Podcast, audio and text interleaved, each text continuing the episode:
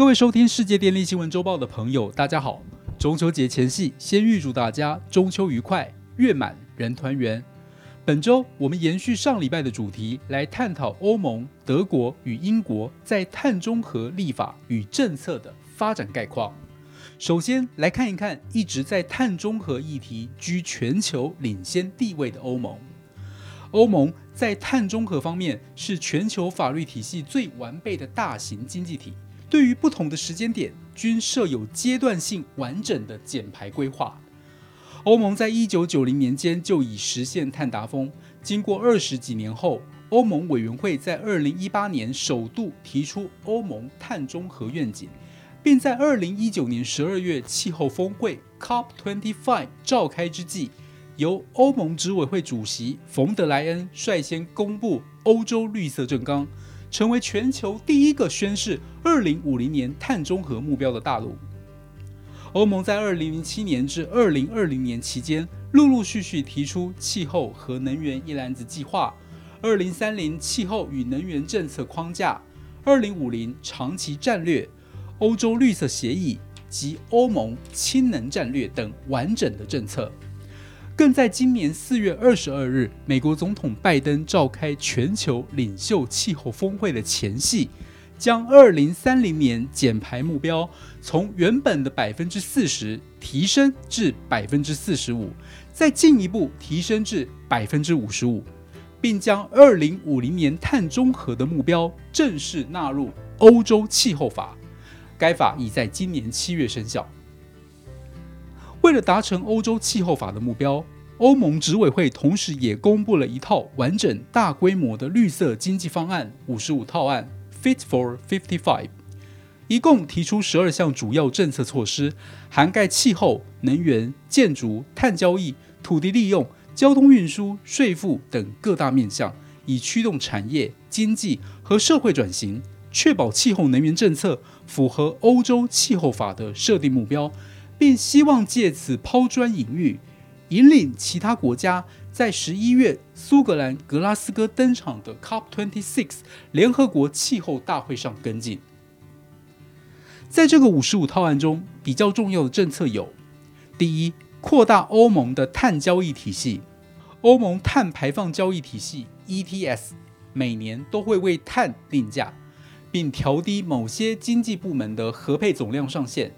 这一次。ETS 的范围将再扩大，总体排碳上限更严格，年减幅度也会逐步提高。第二，完善碳边境调整机制。碳边境调整机制 （CBAM） 主要是为了防止碳泄漏，强调进口欧盟的碳密集型产品必须购买碳权才能销往欧洲市场。预计二零二三年初期试行的管制范围只限于水泥、电力、肥料、钢铁、铝业，并预计到二零二六年正式上路。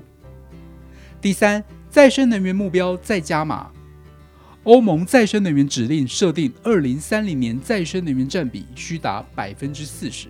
所有成员国都必须针对各个部门使用的再生能源定出具体目标。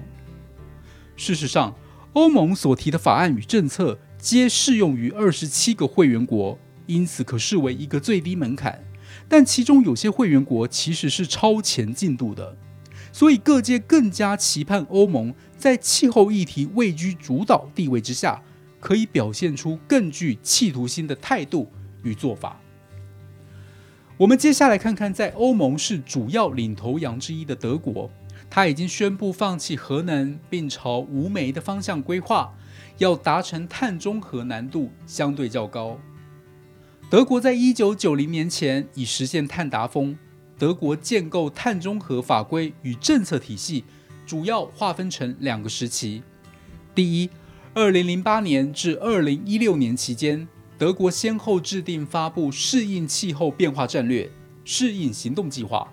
气候保护规划二零五零等一系列国家级的减排战略规划和行动计划，以此确立目标，取得共识。第二，二零一七年至二零二零年期间，德国陆续通过了再生能源法、国家氢能战略、联邦气候保护法、及气候行动法等一系列法律规范来增强约束力，并进而落实为具体行动计划。因此，也属于我们上一集介绍的英国智库能源与气候智慧部门分类中已通过立法的国家。特别的是，德国原本在再生能源法中将2050年碳中和目标入法，不过今年五月再度修法，规定德国2030年温室气体排放比1990年减少65%，并将在2045年实现碳中和，比原定的2050年提前五年达成。而另外一个领头羊的法国，因为本身能源结构以核能为主，再生能源为辅，因此达成碳中和难度相对较低，因此被各界期待更要提早达成碳中和。德法两者的作为具有指标效果，若两国皆能提前达成碳中和，那么将有可能带动欧盟各个会员国加速达成碳中和目标的速度。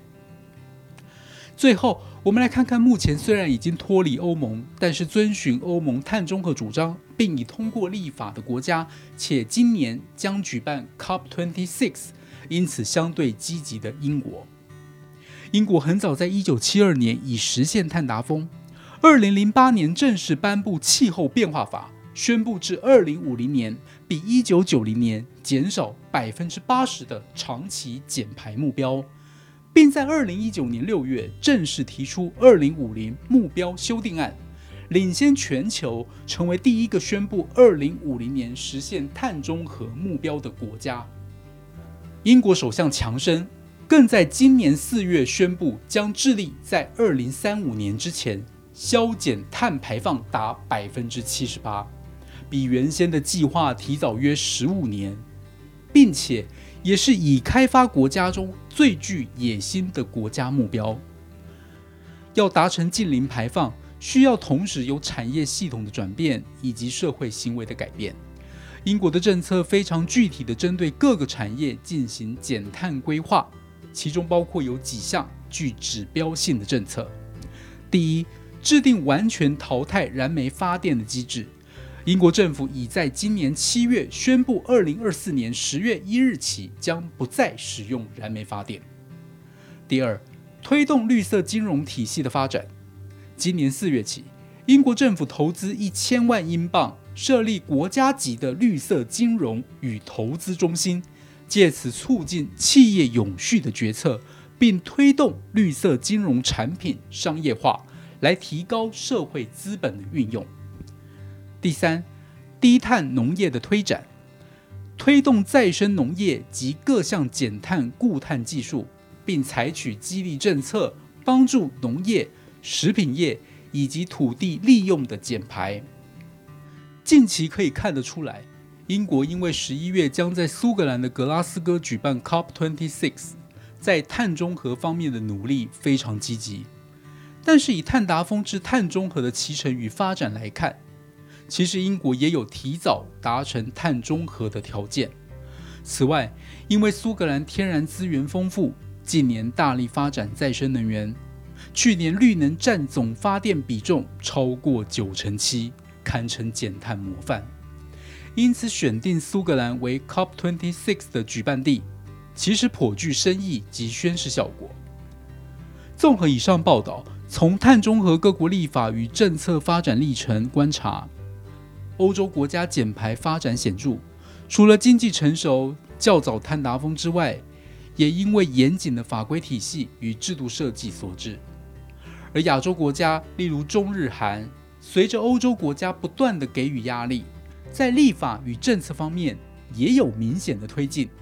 因此，借由欧洲以及我们邻近各国的发展，值得我们深思，并提早做好应应准备。以上是本周世界电力新闻周报的整理报道。国际上电力的大小事，我们会持续密切关注，并且跟大家分享。若喜欢我们的频道，欢迎与好朋友分享哦。另外提醒大家，由于我们的节目内容一般而言需花费三到四天左右制作，因为适逢中秋连假，工作天数较少，我们为了维持一贯的高品质内容，重质不重量，下期节目将暂停一次。改在十月四号开播，祝大家中秋佳节愉快哦！